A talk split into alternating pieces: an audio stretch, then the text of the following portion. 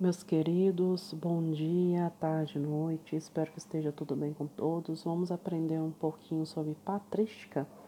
O que foi a patrística? Foi uma filosofia desenvolvida pelos padres da igreja.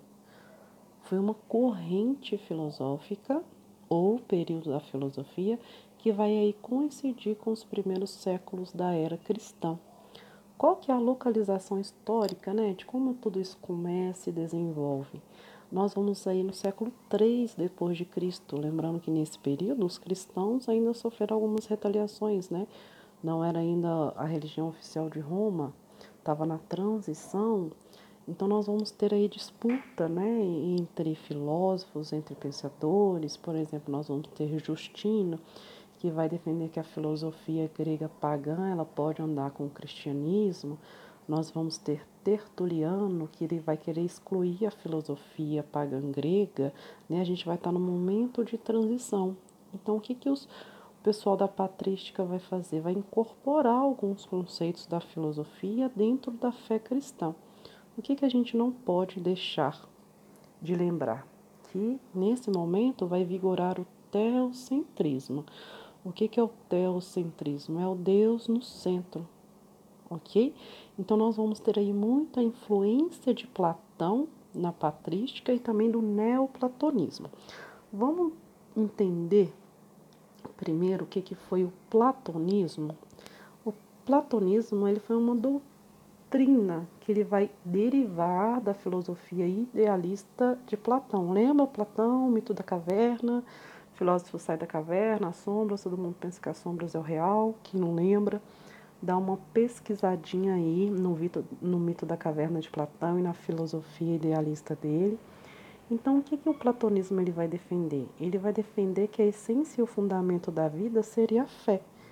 Por exemplo, nós vamos ter alguns né, que ilustram é, essa vertente, nós vamos ter Orígenes e Clemente de Alexandria, né, eles vão falar que a partir da fé e não da razão que as decisões na vida deveriam ser tomadas, tá? E os julgamentos morais realizados.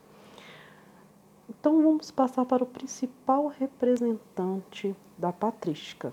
Nós vamos ter Santo Agostinho, tá? Santo Agostinho também era um bispo. Ele exercia essa função.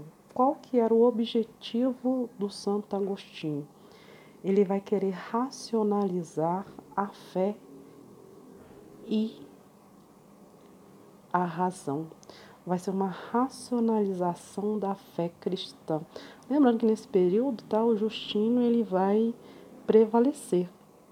E nós vamos ter também influência de Platão aí, né, com o neoplatonismo, ilustrado por, por outros pensadores, né, como Plotino e Porfírio quem, quem quiser pesquisar, muito bom o Plotino, eu gosto muito dele em particular, tem umas teorias bem legais de emanação, tá? Então vamos voltar aí ao São Agostinho. O que que vai ele vai fazer? Ele vai originar todo o sistema teológico cristão, tá? É da filosofia de Agostinho que vai nascer aí a Igreja Católica Apostólica Romana, como nós a conhecemos hoje, então, o que, que o Agostinho ele vai reformular? Ele vai explorar os temas além do platonismo. Ele vai buscar na razão a justificativa para a fé. Olha que salto legal que ele faz. Então, quais são os temas que ele vai estudar?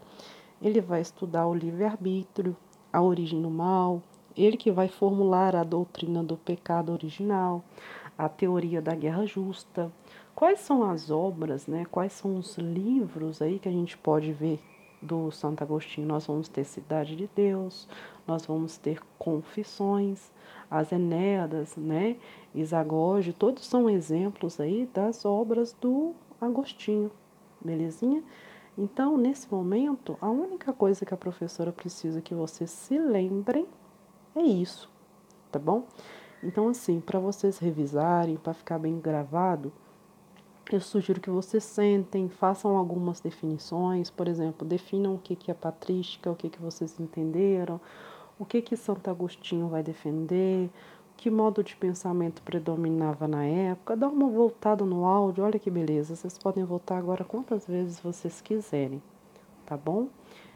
Então é isso, um grande abraço a todos. Qualquer dúvida é só me chamar que eu estou à disposição. Tranquilo? Até a próxima!